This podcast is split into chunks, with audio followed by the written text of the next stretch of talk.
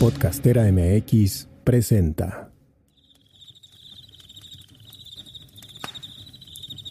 ¿Cómo es que logramos sanar o enfermar? ¿Cómo podemos asumir nuestra existencia en su versión más sanadora?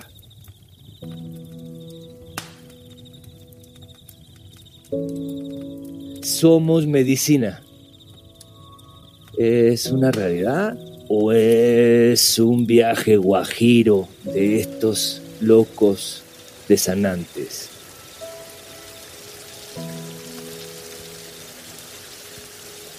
Soy el doctor Gabriel Bertona y este nuevo podcast que te queremos compartir se llama Somos Medicina, el podcast de Sanantes. Escúchalo dentro de la comunidad de Podcastera MX. Yo lo veo como también un tema de salud, ¿no? Coordinar tu cuerpo, escuchar la música, seguir un ritmo, también hacer ejercicio, ¿no? Que te conecta, la movilidad de tu cuerpo te conecta con las neuronas, ¿no? Hacen conexiones neuronales.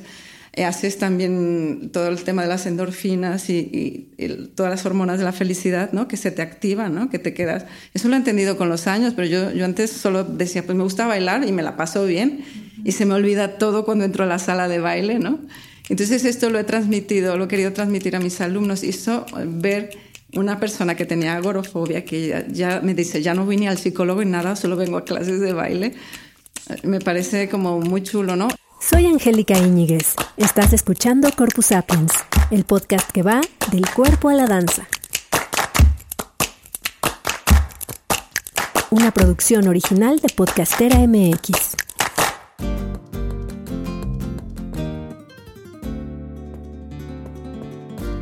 Bienvenidas y bienvenidos a Corpus Sapiens Podcast. Estoy muy contenta de que estemos grabando. Hoy es un viernes, pero parece sábado en mi punto de vista. Y tengo aquí frente a mí a Lucero Cárdenas, que es una bailadora y es una maestra. Es mexicana, es tapatía y vive en Barcelona desde hace 25 años. Viene cada cierto tiempo. Me tocó la dicha, porque fue una dicha, eso fue, de verla bailar anoche, eh, junto con bailarinas de Cibar Flamenco y junto con una cantaora y todo el equipo de músicos que ahora nos platicarás más. Y, bueno, va a ser eh, muy rico, espero platicar contigo. Y bienvenida a Corpus Sapiens. Hola, gracias por invitarme. Encantadísima de estar aquí y de compartir eh, mi camino. Adelante. Bueno, quiero que me cuentes cuál es tu primer contacto con la danza y después cómo comienza tu formación como bailadora y después como docente de flamenco. Yo empecé a los cuatro años, mis padres me metieron a la escuela de danza Las Cabales y eh, tengo cuatro hermanas más mayores que yo y ellas ya, ya bailaban, entonces para mí ha sido como algo natural, ¿no? Que se hacía en casa. También mi familia, bueno, mis hermanos tocan la guitarra y siempre he vivido como un ámbito así artístico, ¿no? Entre música y danza.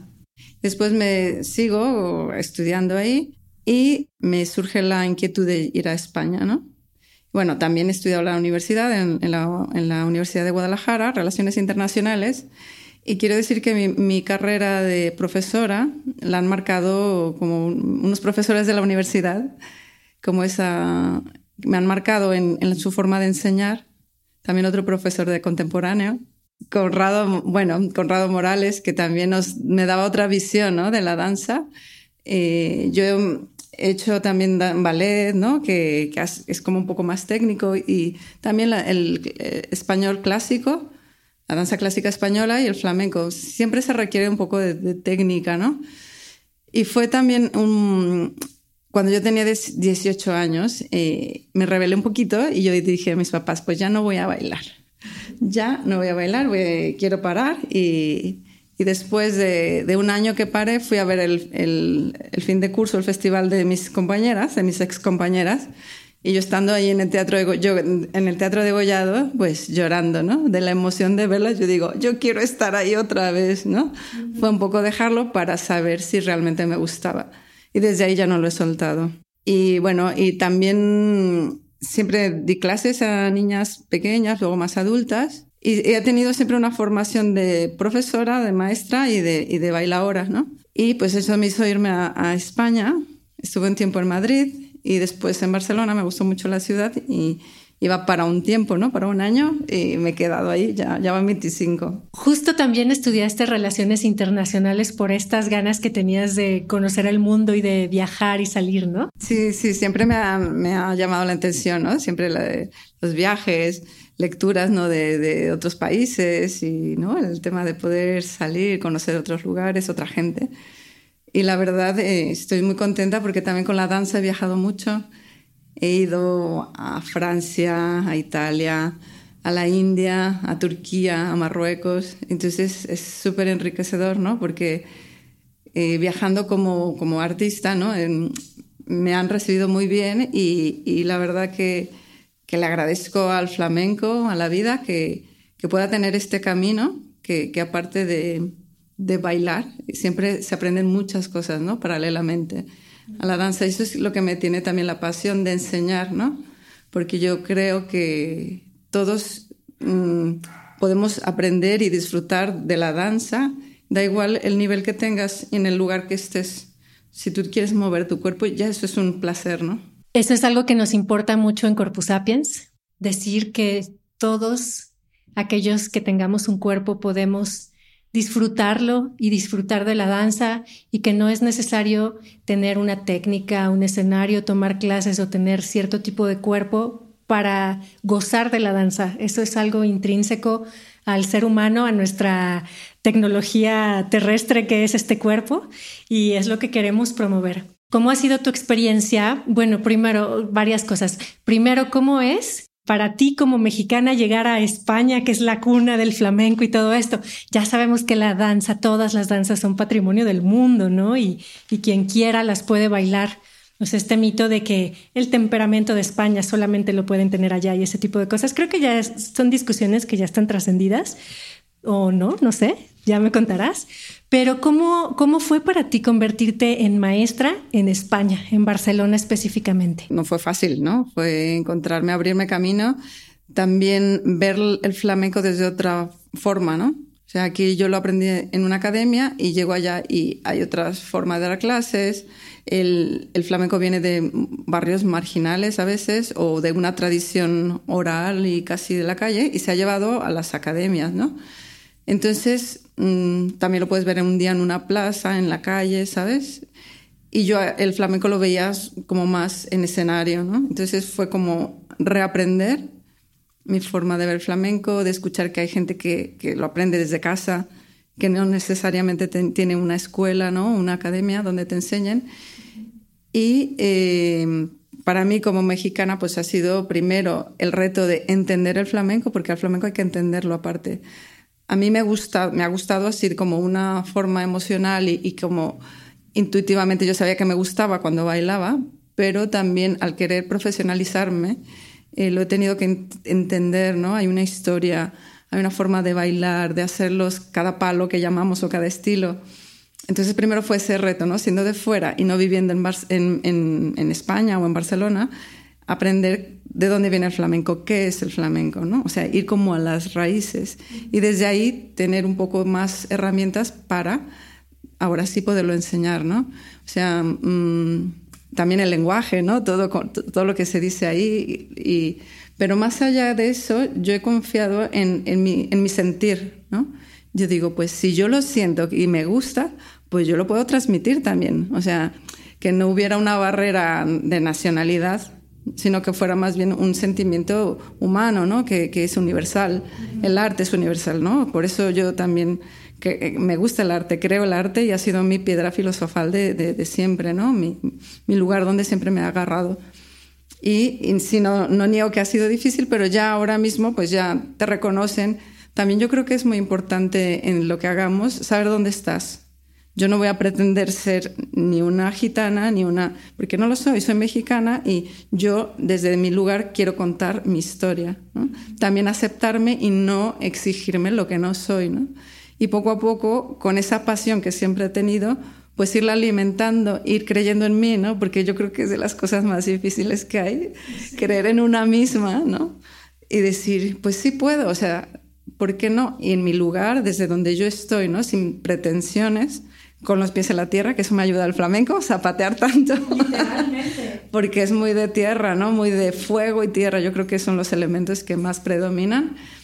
Y desde ahí como decir, bueno, si a mí me gusta, vamos a, probarlo. Y también la vida me ha acompañado, que me ha salido trabajo.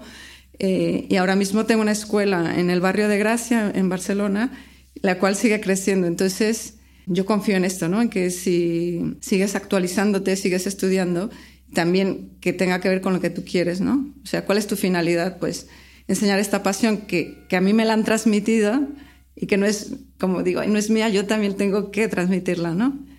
Y bueno, eso ha sido un poco mi carrera y, y estoy muy agradecida, la verdad. El zapateo es literalmente conectarte con la tierra, ¿no? Lo otro que decías es como el síndrome de la impostora, ¿no?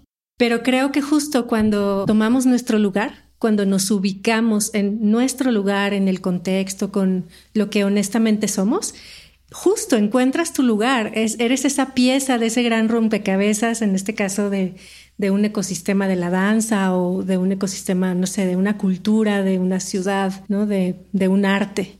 ¿Y cómo fue que abriste tu academia? ¿Qué te llevó a eso? Y cuéntame las experiencias más enriquecedoras que hayas tenido de compartir este gozo por la danza con personas, con estudiantes? Antes de hacer mi academia, pues trabajaba en, en, unos centros cívicos que se hacen, que hay en Barcelona que como por barrios hay casas culturales y ahí tuve mis primeras clases, ¿no? Di mis primeras clases en Barcelona y veía que a veces me quedaba corta porque estos son como muy básicos de, de una enseñanza básica como para, para, para, ver si te gusta algo, ¿no? Entonces yo quería llevarlo más a más, más nivel o, o hacer también mi, mi, camino, ¿no? Fue esto y también fue un, una forma de, de decir eh, yo quiero ¿no? tratar de ser independiente, ¿no? Esta idea también de decir, mira, si hay gente que se pone un bar, si pone tal, pues yo igual puedo poner mi academia, ¿no? La puedo. Y siempre, como he vivido desde pequeña en las academias, pues es muy familiar para mí, ¿no? Esta, no es nada extraño. conoces el modelo de negocio. Ajá, exactamente. También pensarlo también como negocio, así literal, decir, mira, yo pues mis clases están llenas. Si yo tuviera mi escuela, claro, esto sería para mí en vez de que me pagaran por horas, ¿no? Y no ha sido fácil. O sea, yo creo que eh, uno de los problemas que me he encontrado, desafíos, ha sido mm, el negocio, ¿no? Pues, o sea, de cara a, pagar tu alquiler, tus impuestos y todo esto, es como, de verdad, también tengo que ser contadora, aparte de bailar, eh, bailadora y, y promocionar y estar en redes, o sea, toda esa parte que a un artista solo le gusta estar bailando o dar clases, también como llevar la gestión ¿no? de, de, de, tu empresa, ¿no? que ya empezó a ser como una empresa, pero también pues me ha, tomado nuevos retos, ¿no? decir, bueno, pues despierta, ¿quieres esto? También tienes que hacer esta parte, ¿no? Entonces, eh, lo que más me ha gustado es como que le he dado mi sello. Eso es lo que me ha mantenido con la ilusión de seguir, porque claro, es, mi cuarta escuela. La primera no funcionó, directamente me duró muy poquito, seis meses, la otra duró más, pero luego mm, nos tuvimos que trasladar de local. Y la tercera, los vecinos me la cerraron por el ruido. Porque hacemos un montón de ruido y se entiende, ¿no? Pero bueno, y ahora estoy en un lugar que ya tengo como unos seis años y, y está más insonorizado y, y, las condiciones son más favorables Ajá. para estar ahí. Y entonces, de las primeras experiencias. Sí, sí, sí. Entonces también hay algo como muy práctico, ¿no? Que de, de tener tus propias cosas, porque es muy idealista, y pues tengo mi escuela y tal, pero también eh, requieren unos esfuerzos, aprendizaje extra, ¿no? Pero a nivel ya docente y como maestra, eh, como yo te he dicho, yo veo la, que la danza es para todos y todas y todes. Yo lo he visto en mis clases, ¿no? Cómo integrar a, a más de casa, a gente que está ya jubilada y que vienen y se creen que no van a bailar. Y digo, bueno, cada uno en su ritmo.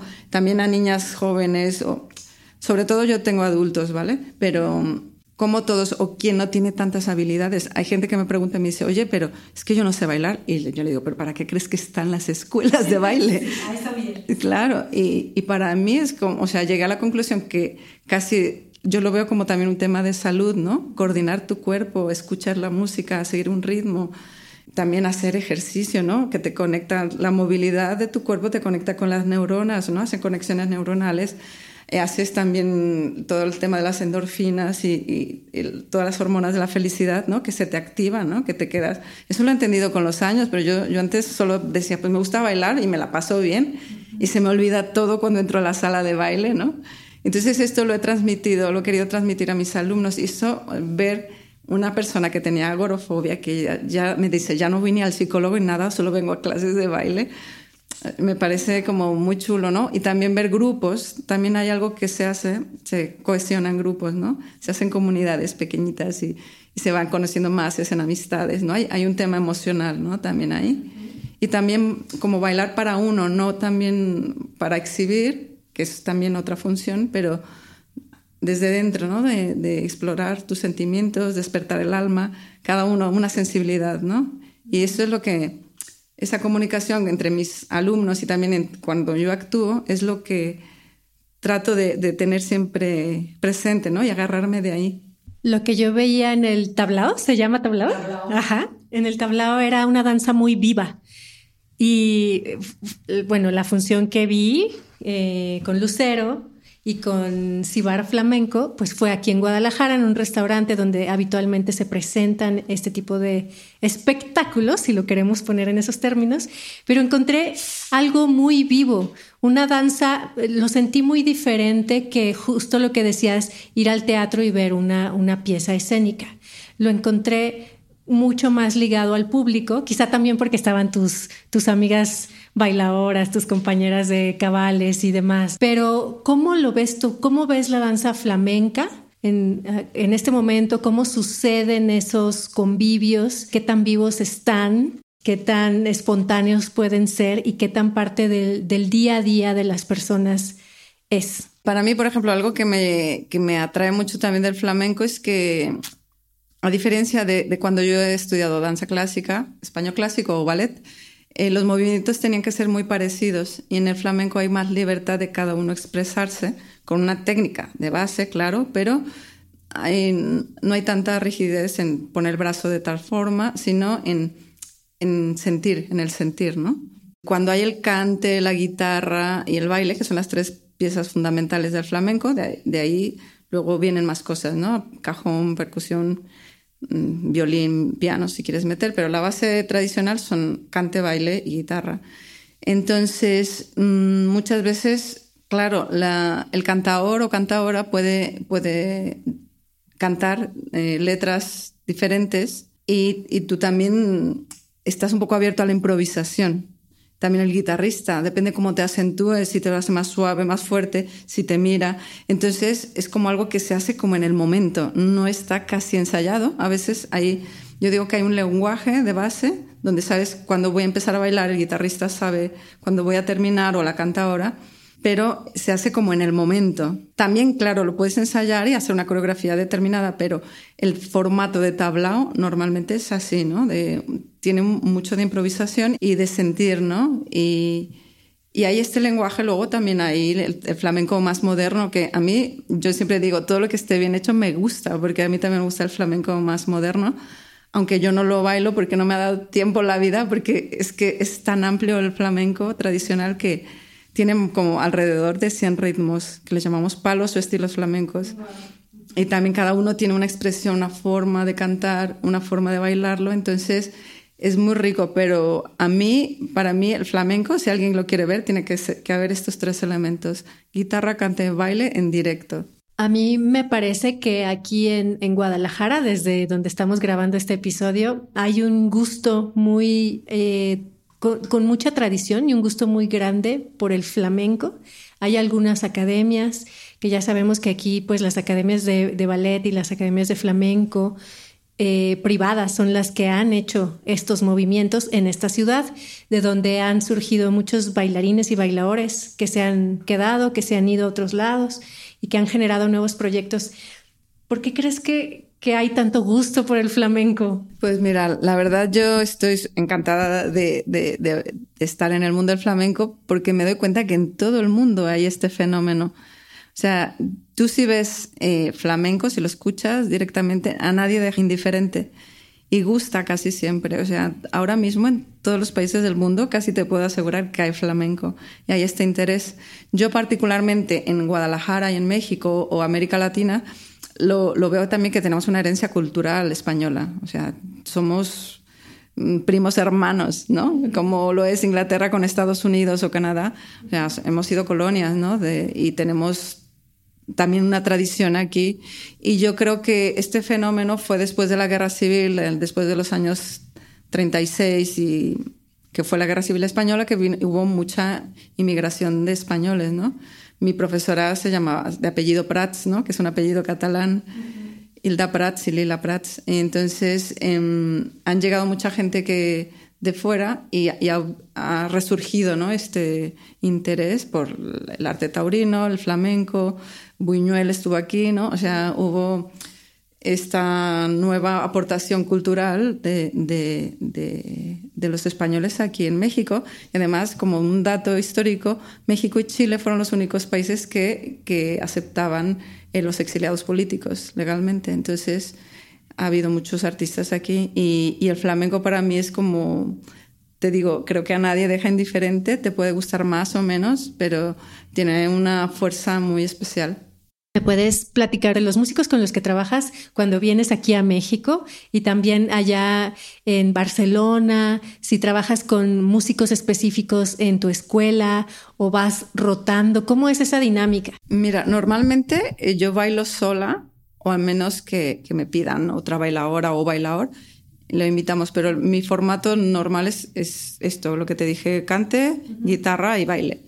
Entonces, yo me, funciono mucho por las energías, ¿no? Si yo me siento bien con algún cantador, cantadora o guitarrista o guitarrista, chico o chica, eh, pues lo sigo llamando y también que, que, nos entendamos, digamos, ¿no? También artísticamente, ¿no? O técnicamente.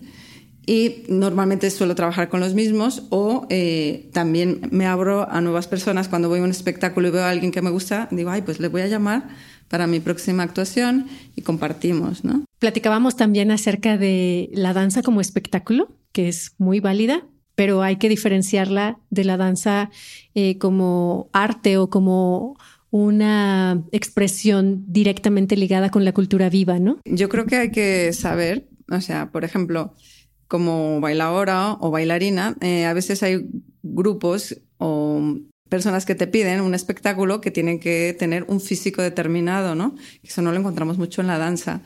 Eh, el tema del cuerpo también es un gran discurso también, ¿no? Y algo que a mí me gusta mucho del flamenco es que es como la antítesis, el flamenco auténtico de raíz, que de repente ves a un cantador, por ejemplo, yo en el Capullo de Jerez, que lo fui a ver este año, un hombre canoso, mayor, sin dientes, eh, que no tiene un físico nada, o sea, nada estético convencional, ¿no?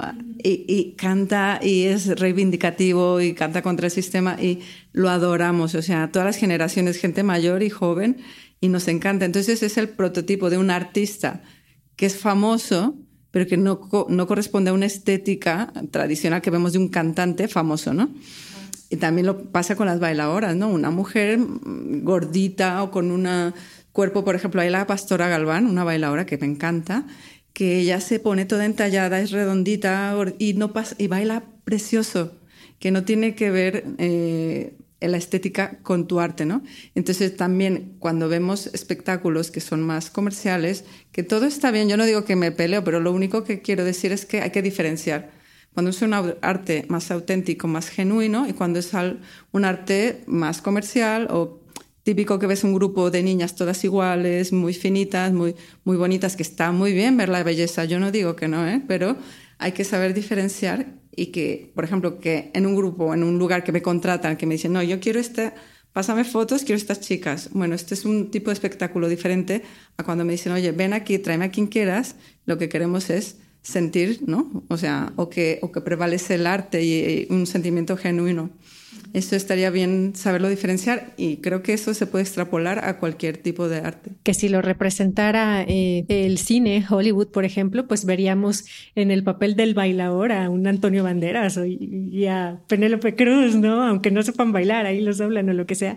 Pero justo esta parte del cuerpo y de, de que yo creo que hay una estética más allá de de la belleza hegemónica, ¿no? De lo que se nos ha metido en la cabeza que es lo bello y que creo que tiene una repercusión bien importante también en el proceso de aprendizaje de una danza, en tu formación. Supongo que no será lo mismo ir a una escuela de ballet, donde, bueno, esta mañana hablábamos justo como de, de todas las violencias que atraviesan la formación dancística, a crecer en un contexto aprendiendo flamenco donde tu cuerpo, como sea que sea, así no tengas una pierna, es válido para, para bailar. Hay eh, la figura de Enrique el Cojo, que era un bailador, imagínate, un bailador cojo.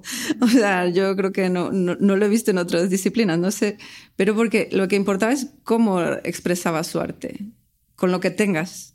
Con eso lo, lo experimentas. No tienes que tener un cuerpo determinado o, cumplir algunos requisitos físicos o estéticos de esta belleza para tener la aprobación, ¿no? Lo que importa es lo genuino, tu sentir, o en el cante es tu forma de, de, dar ese quejío, ¿no? O, en el flamenco lo que tú puedes transmitir, tu fuerza, tu, tu pasión. ¿No? Si te conectas con eso, es más importante que lo exterior, ¿no? Agradezco mucho tu presencia, Lucero Cárdenas, aquí en Corpus Sapiens. Ha sido muy rico que nos compartas tu experiencia, tu visión, lo que te motiva, lo que te mueve y lo que te nutre. Gracias por invitarme, encantadísima de estar aquí. Vamos a dejar las redes de Lucero en el copy del episodio, así como algunas ligas para que puedan acceder a ver algunos de estos personajes de los que nos habla. Y si les gustó el episodio, por favor, compártanlo, califíquenlo, coméntenos cuáles son sus ideas, sus dudas y recuerden que pueden participar en la cartelera de danza. Cada domingo tenemos un episodio nuevo. Este espacio es para escuchar a las voces de la danza que se desarrollan desde los ámbitos más distintos. Y si tienen pendientes de escuchar algunos de los episodios anteriores, por favor háganlo. Este es audio a demanda, podcast. Si son muy kinésicos como yo, pues pueden escucharlo mientras cocinan o mientras salen a caminar, a correr, a andar por el bosque o tal vez prefieren sentarse con una taza de café, a escucharlo detenidamente, a tomar algunas notas, a permitir que surjan algunas reflexiones. Bueno, ya nos contarán. Por lo pronto nos despedimos. Muchas gracias por escuchar. Esta es la cartelera de danza. Toma nota. Hola, soy Rafael Carlín, director artístico y general de Rafael Carlín y compañía Danza Contemporánea. Me da mucho gusto invitarles a nuestra función Rituales, antología coreográfica que está dentro de los festejos de nuestro 20 aniversario. Esta obra se realizará en el Conjunto Santander el 29 de septiembre en la sala 3 a las 20 horas. Los costos son 250 pesos general con descuento para estudiantes y maestros en taquilla. Es una obra dirigida para adultos. Nuestras redes sociales en Instagram y Facebook son Rafael Carlini compañía Danza Contemporánea. Los esperamos. Hola, soy Gipitzi Aldalay, directora de Mares Encuentros en Danzabuto y me da mucho gusto invitarte a que conozcas la programación del encuentro que se llevará a cabo del 15 de noviembre al 5 de diciembre. Nos acompañan en esta edición los artistas Yuko Kaseki y Dai Matsuka, así como el investigador Luke Delanoy. Durante el encuentro tendremos talleres, funciones, conferencias y una exposición fotográfica. Para inscribirte a los talleres o conocer más, te invitamos a que entres a www.encuentromares.com o puedes encontrarnos en las redes sociales como Encuentro Mares. Te esperamos. Gracias por escuchar Corpus Sapiens y por formar parte de este ecosistema de la danza donde cada quien tiene su función. Puedes escuchar, compartir, seguir, anunciarte en nuestra cartelera, ser patrocinador, invitado o coproductor y compartir tu mensaje con una comunidad en expansión. Mándanos un mensaje directo por Instagram a arroba corpusapiens o escríbenos al correo que te dejamos en la descripción de cada episodio y con gusto te contamos cómo puedes participar. Esta temporada de Corpus Sapiens es producida con el apoyo de la Jefatura de Danza de la Secretaría de Cultura de Jalisco.